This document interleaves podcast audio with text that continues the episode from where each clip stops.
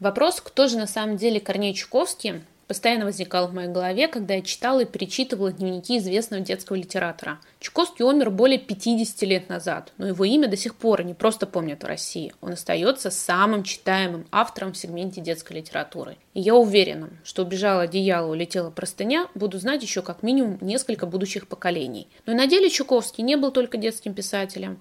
Скорее даже так. Корней Иванович Чуковский по стечению обстоятельств стал детским писателем да и при рождении его назвали не Корнеем. Так кто такой Корней Чуковский? Вы слушаете подкаст «Подстрочник» о событиях и людях из дневника Корнея Ивановича Чуковского. Этот подкаст для тех, кто когда-то учил историю, но все забыл. Вспоминаем и разбираемся вместе. С вами Александра Белогубова.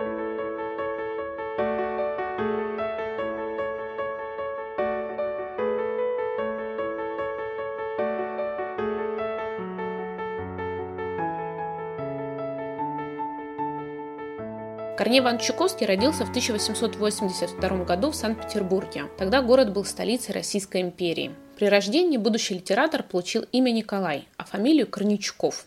Он был незаконно рожденным сыном студента из Одессы Эммануила Соломоновича Левинсона и Екатерины Осиповны Корничковой, крестьянки из Полтавской губернии, которая работала в доме Левинсона. У Николая Корничкова была старшая сестра Мария, то есть э, связь между Левинсоном и Корничковой была продолжительной – но официальный брак был невозможен. Разные религии, православие иудаизм, социальный статус. Когда Николаю было 3-4 года, родители разъехались.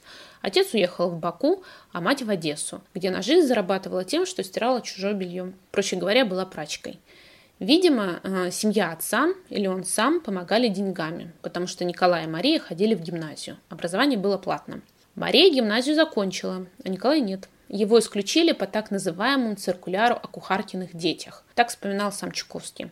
Циркуляр – это письмо, направленное одним лицом разным адресатам. Это письмо рекомендовало ограничить детям кучеров, кухарок, прачек, мелких лавочников доступ к среднему и высшему образованию. Правда, циркуляр вышел в 1887 году, а Чуковского исключили из гимназии в пятом классе, то есть ему было лет 13-14. И это произошло в году так 1895. Скорее всего, или денег на обучение не было, или хулиганил Корней Иванович на уроках. Свое отчисление из гимназии Чуковский описал в повести «Гимназия», но позже ее переписал, и в собрании сочинений произведение вошло под названием «Серебряный герб». Именно серебряный герб носили гимназисты на фуражках. В первой редакции повести был эпизод, когда после исключения из гимназии мать не ругает сына, а просит у него прощения. Позже Чуковский эту сцену убрал. Прощение, потому что он был незаконно рожденный. В официальных документах был прочерк в графе «Отчество». Это угнетало Чуковского всю жизнь. Следующие строки он напишет в 1925 году, когда ему уже было за 40. «Я, как незаконно рожденный, не имеющий даже национальности, кто я? Еврей, русский, украинец, был самым нецельным, непростым человеком на земле. Главное, я мучительно стыдился в те годы сказать, что я незаконный. У нас это называлось ужасным словом «байструк». Признать себя байструком значило опозорить раньше всего свою мать. Мне казалось, что быть байструком чудовищно, что я единственный незаконный, что все остальные на свете законны, что все у меня за спиной перешептываются, и что когда я показываю кому-нибудь, дворнику, швейцару свои документы, все внутренне начинают плевать на меня. У меня никогда не было такой роскоши, как отец или хотя бы дед. Когда он сам стал отцом, по воспоминаниям его дочери Лидии, в доме было запрещено задавать вопросы о деде. Хотя, когда она приехала в гости к бабушке в Одессу, на стене она увидела портрет мужчины. Он однажды появлялся в их доме, когда Лидия была еще маленькой девочкой. Из книги «Памяти детства» мой отец Корней Чуковский Лидии Чуковской. Помню, однажды в Куакале, когда мне было, вероятно, 6 лет, наша мама внезапно позвала нас к себе в спальню. Плотно закрыла дверь и, как нам представлялось, ни с того ни с сего сказала – Запомните, дети, спрашивать папу его папе, вашем дедушке, нельзя. Никогда не спрашивайте ничего. Однако миновало года два, и мама с такой же внезапностью вдруг объявила нам, завтра приезжает папин папа, ваш дедушка, и поживет у нас недели две. Дедушка всем привез подарки. Стол накрыт. Из кухни пахнет пирожками, но к столу не садятся. Папа увел дедушку наверх, в кабинет. Вдруг дверь веранды звонко отворилась, из нее выбежал Корней Иванович с дедушкиным чемоданом в руках и побежал к калитке. За ним еле поспевал дедушка. Тут я разглядела его. Высокий, худощавый, прямой, с квадратной бородкой. Корней Иванович выбежал за калитку и широко растворил ее перед гостем. Подал ему чемодан и ушел. И затворил за собой калитку. «Почему никто не обедает?» – крикнул он нам, подойдя к дому.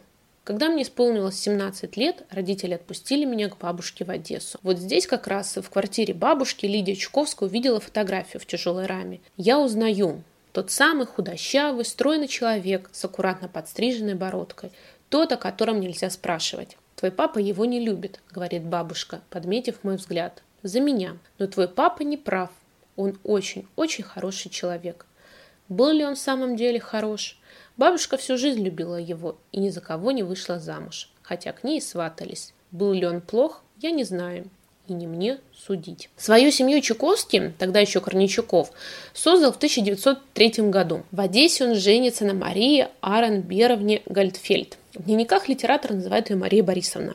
Она работала в магазине отца, где с ней познакомился будущий Чуковский. В ее семье, видимо, не считали партию выгодной. Мария приняла христианство, э, потому что изначально была иудейкой. По воспоминаниям Лидии, в их доме гостили сестры матери. Про существование бабушки по маминой линии были в курсе, но не общались, а дед рано ушел из жизни. Сейчас бы сказали, что Чуковский был многодетным отцом.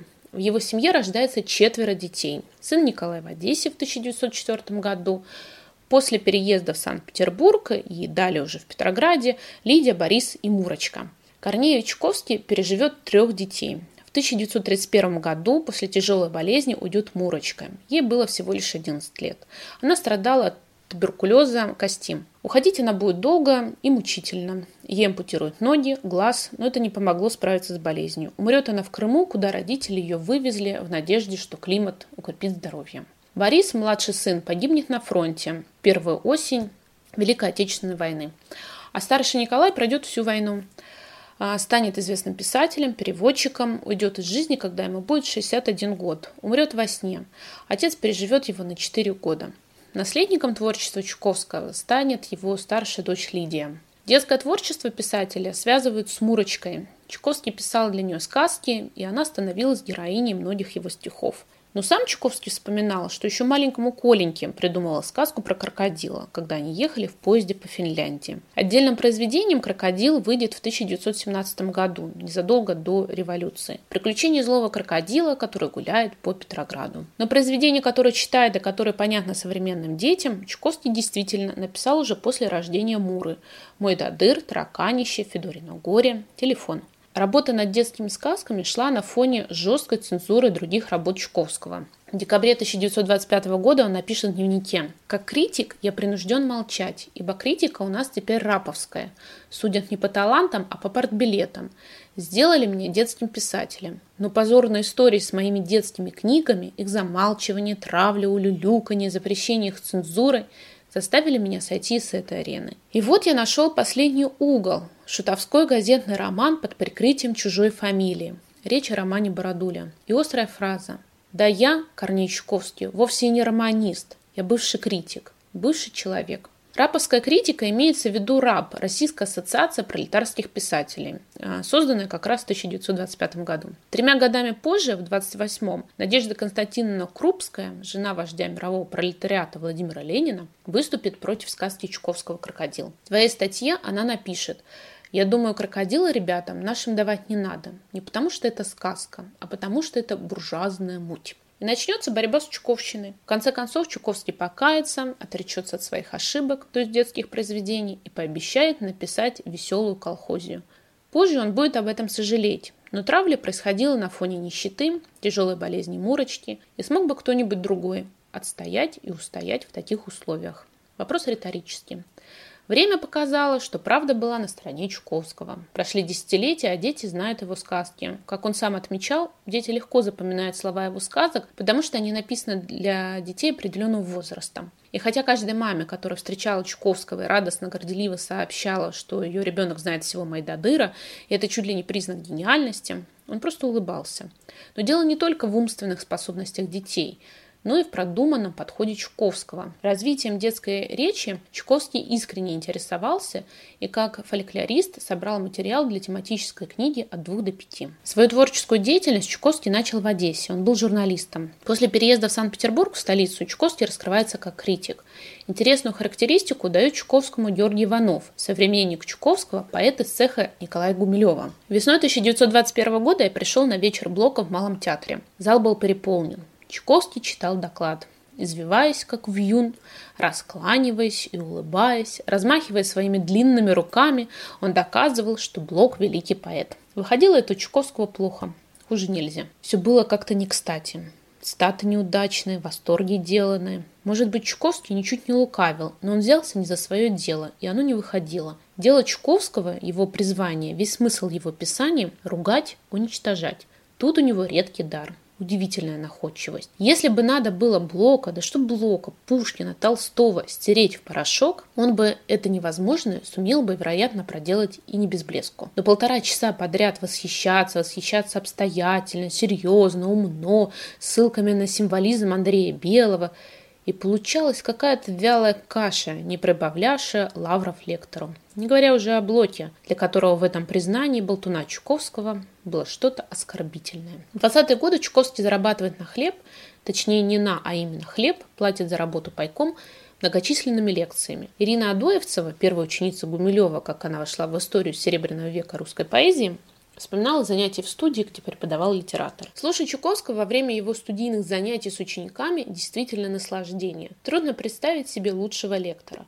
Чуковский сидит за меленьким столом на низком и по росту стуле, далеко протянув вперед длиннейшие ноги, весь извиваясь и как бы ломаясь пополам. Студисты зорко подметили этот его перелом и увековечили его в своем студийном гимне. У входа в студию Корней Чуковский почтительно ломался пополам. Почтительно тоже правильно подмечено. Чуковский полон почтения не только к поэтам и писателям, но и своим ученикам. Ирина Адоевцева также отмечала, что на публичных выступлениях Чуковский менее блестящий, чем в студии. Он читает по тетрадке, не глядя на слушателей, и от этого многое теряется. Лекции и выступления, которые упоминает Ирина Адоевцева, проходили в начале 20-х годов XX -го века первые годы советской власти. В это время Чуковские жили на Манежном переулке, дом 6. Еще их дом определяют как Кирочная 7. Сюда они переехали летом 1917 года. Если у вас есть телефон, по которому можно позвонить в прошлое, то запоминайте номер литератора Чуковского – 194 75. В этом доме на Кирочной Чуковские сменили две квартиры. И прожили они там 20 лет, до переезда в Москву. В новую столицу, которая на самом деле старая, Чуковские переезжали уже из Ленинграда. Именно так называли Санкт-Петербург с 24 по 91 год. Дом на Кирочной 7 знают все петербуржцы, кто получал финский шенген до того, как открыли визовый центр на улице Марата. Вдоль здания выстраивалась очередь финское консульство – в этом доме Чуковский написал свои наиболее известные детские произведения, о которых я уже говорила. Кстати, эта квартира незадолго до отъезда Чуковских в Москву стала коммунальной, но об этом подробнее в других эпизодах. Сейчас, глядя на события столетней давности, кажется, что это некая ирония, что финское консульство находится рядом с домом, где жил Чуковский. Дело в том, что Чуковский 10 лет прожил в Финляндии, точнее в деревне Куакала, которая сейчас называется поселок Репино находится в курортном районе Санкт-Петербурга на берегу Финского залива. Соседом Чуковского был художник Илья Репин. Можно сказать, что это был бархатный период жизни Чуковского. Он занимался любимым делом, у него была семья, дом, в котором собирались известные творческие люди того времени – Чуковский был популярен, он выступал, собирал залы. Но период этот закончился, когда в 18 году Финляндия получила независимость, перестала быть частью России. Чуковский дом потеряли. В 20-е годы Чуковский еще раз ездил в Финляндию, он был в этом доме, но вернуть имущество ему не удалось. Когда эта часть Финляндии стала снова российской, правда советской Россией, Чуковскому отказали в возвращении дома. В 60-х Лидия Чуковская ездила в бывшую Куакалу. Из книги «Памяти детства» мой отец Корней Чуковский, Лидии Чуковской. В конце 60-х я прошла по тем камням, где когда-то занимался мечтаниями Коля, это старший брат Лидии. Взглянула на ручей, где когда-то Корней Иванович вместе с нами сооружал за пруду, миновала редкие сосны и вошла в дом. Снаружи он остался почти таким же, каким был при нас. Внутри же все было перестроено. Только печки те же, да его кабинет, да лестница на второй этаж, с которой я когда-то осторожно сбегала, боясь скрипнуть ступенькой. Станция уже называлась Репина. Пенаты, дача художника Репина, стали музеями. Отворить калитку в Репинский сад я не решилась. Чуковский последний раз в Куакале был в 1925 году и больше никогда туда не возвращался. Дом был разрушен в конце 80-х. У Чуковского не было высшего образования. Чуковский был самоучкой. Хорошо и грамотно писать ему было дано природой. Все остальное он взял своим усердием и трудолюбием. Чуковский самостоятельно выучил английский язык. Он трижды был в Англии, дважды как журналист. А в 1903-1904 годах от газеты «Одесские новости» и в 1916 году, уже во время Первой мировой войны, от петроградского журнала «Нива». В группе, которая тогда посетила Англию, были граф Алексей Толстой, лидер партии кадетов Владимир Набоков, отец писателя Владимира Набокова, драматург Владимир Немирович Данченко. В 1962 году Чуковский получил почетную степень доктора литературы в Оксфордском университете за свою многолетнюю научную просветительскую работу. А, но прежде всего за труды по изучению поэзии жизни Николая Некрасова, а также за переводы англо-американской литературы а, и, в частности, сказок. Так кто же на самом деле Корней Чуковский? Николай Корнейчуков официально стал Корнеем Ивановичем Чуковский после революции. Его дети официально носили фамилию Чуковский и отчество Корнеевича. Чуковский был журналистом, критиком, литературоведом, переводчиком и детским автором. Его творческий путь был тернист. Чуковского лишали работы, его произведения подвергались жесткой цензуре, но это был, как мне видится, человек с удивительной жаждой к знаниям и работе. Сейчас бы его назвали человеком, который сделал себя сам. Он прошел длинный путь от мальчика-бойструка, которого выгнали из гимназии, до уважаемого автора, чья серия сочинений включает 15 томов. Дневник Чуковского охватывает 60 лет. Чуковский был свидетелем трех революций, двух мировых войн, а также репрессий и оттепели. В Чуковский практически не дает оценок.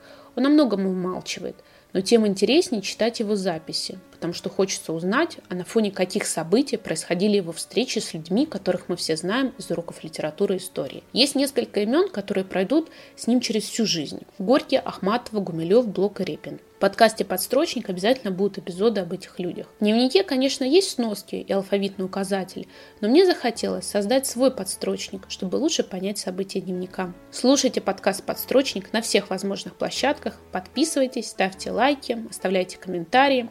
Поддержать проект можно на Патреоне и Бутсе. Ссылки в описании.